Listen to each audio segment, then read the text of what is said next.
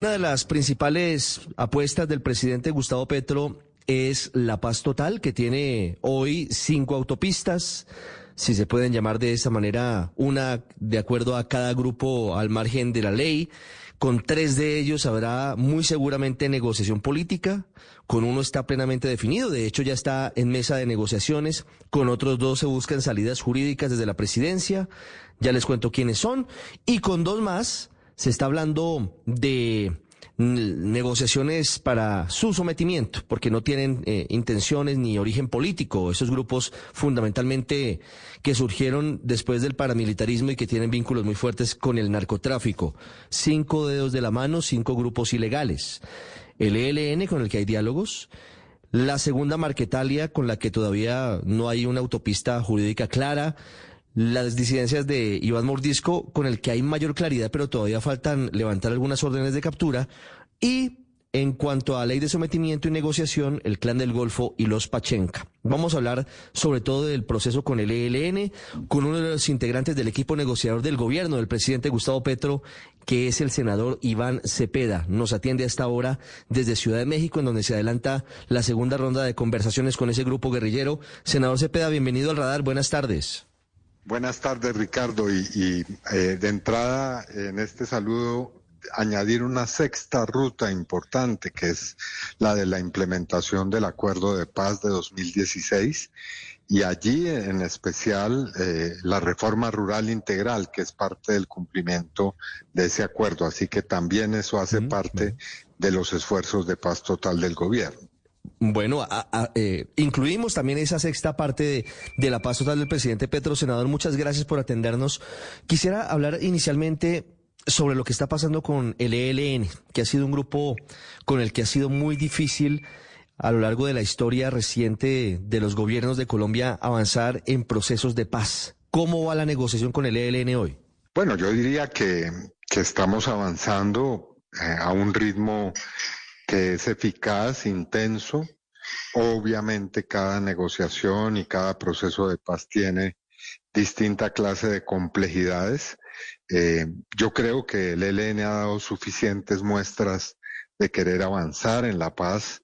Eh, hay que recordar que este proceso comenzó realmente en el año 2012 con los acercamientos que hizo el gobierno eh, presidido por Juan Manuel Santos, que alcanzó a llegar eh, en el 2018 a una agenda pactada y también al desarrollo del primer punto de esa agenda, eh, que también estuvo acompañado de un cese al fuego que se prolongó por más de 100 días con muy buenos resultados. Así que lo que estamos haciendo es retomar el proceso y obviamente en estas nuevas condiciones impulsarlo e ir desarrollando cada uno de los puntos que tienen que ver con precisamente buscar la paz con el grupo armado ELN. Sí. ¿Cómo avanza la búsqueda de un cese bilateral de hostilidades, senador, entre el Estado colombiano y el ELN. En otros tiempos lo que hemos visto es que fue un punto de llegada, por ejemplo, en los diálogos de paz con las FARC en el gobierno del expresidente Santos. Aquí es casi un punto de partida. ¿Es factible que se logre en el corto plazo? Sí, nosotros vemos que hay eh, una voluntad expresada ya por el ELN en esta materia. Eh, obviamente, eh, pactar los detalles, protocolos que tienen que ver con esto va a tomar un tiempo. No sé exactamente cuánto, ni eh, puedo hacer ningún vaticinio ni cálculo, pero en esta, en este ciclo, ese tema va a ser abordado y nosotros esperamos que se pueda llegar pues a un acuerdo lo más pronto posible. Eh, pero repito, hay complejidades que no hay que menospreciar, hay que recordar que en muchos territorios hoy no solamente está presente el ELN y, y la fuerza pública, sino también hay otros grupos que están actuando y que tienen también enfrentamientos con el ELN, lo cual hace compleja esta labor. Hmm. Senador Cepeda, Hoy hay unidad de mando en el ELN, hoy todo el grupo está sumado a la mesa de negociación o son ciertas las versiones que indican que hay un sector, sobre todo el de alias Pablito, que no estaría tan comprometido con las negociaciones y esa sería la causa de que en Arauca la violencia esté desbordada. No, eh, aquí hay una presencia de todos los frentes de guerra del Ejército de Liberación Nacional. Eso eh, ha sido claro desde el comienzo de este proceso.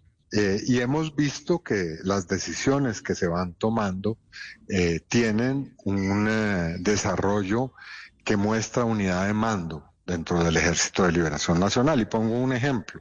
A finales del año anterior se produjo una decisión que se tomó a raíz de una petición que hizo el gobierno en la mesa de un alto al fuego eh, por la época de Navidad y Año Nuevo. Bueno, pues todos los frentes de guerra respetaron esa decisión que efectivamente se eh, llevó a cabo y tuvo resultados positivos por un corto plazo, es cierto, pero que mostró que hay, repito, unidad de mando en todas las ejecutorias y decisiones. Senador Cepeda, a futuro, ¿qué pueden esperar las comunidades que son las que sufren directamente los efectos del conflicto? Sobre todo y entendiendo que a pesar de que hay una confrontación, la fuerza pública ha sufrido golpes, han sido asesinados policías, militares a manos del ELN. ¿Cómo se puede avanzar hacia lo que han llamado en la mesa la humanización del conflicto? Bueno, pues eh, a mi modo de ver, eh, avanzando lo antes posible en estos diálogos. Aquí de lo que se trata no es simplemente de humanizar, aliviar los peores efectos del conflicto armado, sino llegar a la solución definitiva de esta confrontación que hay que recordarlo se ha prolongado por seis décadas. Entonces, eh, está muy bien trabajar en esos alivios humanitarios, eso se ha hecho. Hay que recordar que hubo una caravana eh, en, dos municipios o en dos lugares del país, eh, en Calima y San Juan, una caravana que arrojó unos resultados concretos que serán presentados al país. pero aquí lo esencial, repito, es llegar cuanto antes a la solución definitiva de eh, los, la confrontación, de las hostilidades y poder darle al país la buena nueva de que hemos llegado al fin de la guerra con el ELN. Mm. ¿Eso es factible, senador, eh, en el corto plazo tener gestos de paz del ELN? Eh, el país está muy herido y, en el conflicto pasan muchas cosas dolorosas. Eh, en el gobierno del presidente Duque se produjo el atentado en la escuela de policía General Santander, murieron 21 cadetes. eso, eso marcó para mal lo que estaba en medio de una incertidumbre en ese momento en el corto plazo podría haber gestos del ELN que pudieran llevar a la sociedad colombiana a retomar confianza en un proceso de paz con ese grupo? Sí, yo tengo plena confianza en que eso es así. Es más, ya lo he sabido. Desde que comenzamos estos diálogos, 20 personas que estaban en poder del ELN han sido puestas en libertad y creemos que eso, esos eh, gestos se van a incrementar. ¿Cómo avanza la negociación hoy? ¿Cuál es la metodología? Eh, ¿Ya está definida la temática? ¿Hacia dónde avanza la negociación de paz hoy con, con el ELN? Bueno, tenemos tres bloques de temas en este ciclo. El primero ha sido evacuado, eh, asuntos que estaban pendientes del primer ciclo. Estamos entrando en el segundo asunto, que es la definición de agenda de diálogos y esperamos eh, muy pronto poder estar ya hablando del tercer bloque que conforman el alto al fuego, cese al fuego y de hostilidades, y también eh, lo que tiene que ver con la participación de la sociedad, que es el primero de los temas de la agenda. Hoy, en los territorios en donde hace presencia el ELN, ¿qué dicen los habitantes de esos sitios? Usted toca un tema que es muy delicado, senador Cepeda, y es que el ELN también eh, tiene confrontaciones no solamente con la fuerza pública, sino con las disidencias de las FARC, con el clan del Golfo, y termina siendo muy complejo verificar que efectivamente hay un cese bilateral. Bueno, no, aquí se va a pactar uno que tenga todas las condiciones eh, para ser verificado y para ser cumplido. Entonces, eh, estamos trabajando en eso. Eh, no adelanto más, no quiero entrar en detalles, pero eh, esto va a ser un asunto que se va a asumir con todo el rigor. Senador Cepeda, el ELN o, o, su máximo cabecilla, Antonio García, desde Twitter ha sido muy duro con la paz total, porque considera que no se puede igualar al ELN, que es un grupo guerrillero que tiene una, un origen político, con la negociación con el clan del Golfo y con los Pachenca, y siente que está mal que se incluya a todos los grupos al margen de la ley, políticos o no políticos, en la paz total. Ese escollo eh, realmente es algo que hoy se tenga en cuenta en la mesa o la mesa avanza normalmente sin tener en cuenta tal vez esa diferencia de opinión que tiene el máximo jefe del ELN?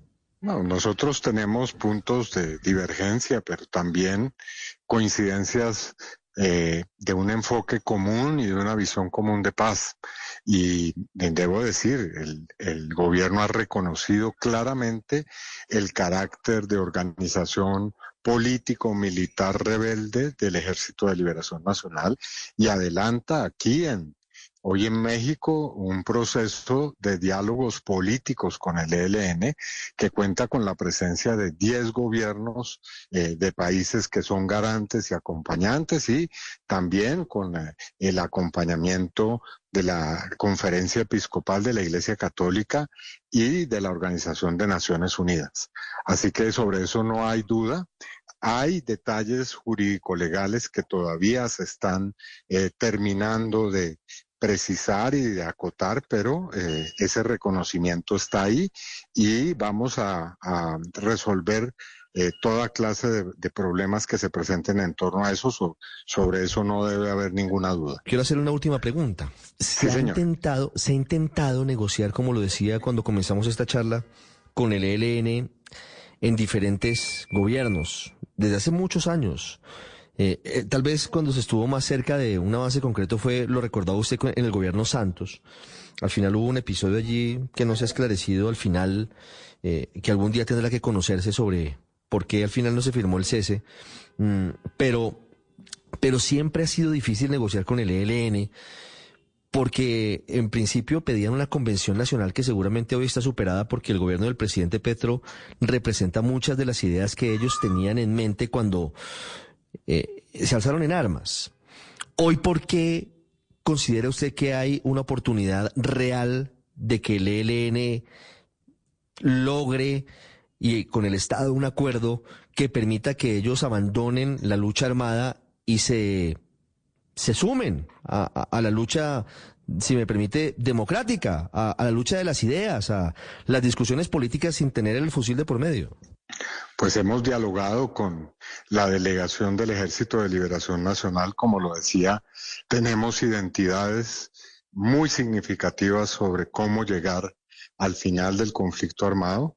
Eh, no quiero simplificar ni decir que la paz está a la vuelta de la esquina, pero hay un margen muy interesante para poder avanzar y eso lo vamos a hacer de la manera más rigurosa, también más celera posible, eh, en la convicción de que sí se puede. Eh, todo proceso de paz en Colombia ha sido difícil. Cuando comenzó el proceso de paz con las FARC se decía que era imposible eh, y se obtuvo un acuerdo muy importante y, ahora lo vamos a lograr también con el ELN. Senador Iván Cepeda, muchas gracias y ojalá se logre un acuerdo al cabo de los meses que, que sea el mejor para la sociedad colombiana y que este grupo al margen de la ley que ya lleva más de 40, casi 50 años en armas, logre tener un espacio en la sociedad desde la legalidad, sin armas, sin fusiles, sin, sin todo lo que significa el horror de la guerra.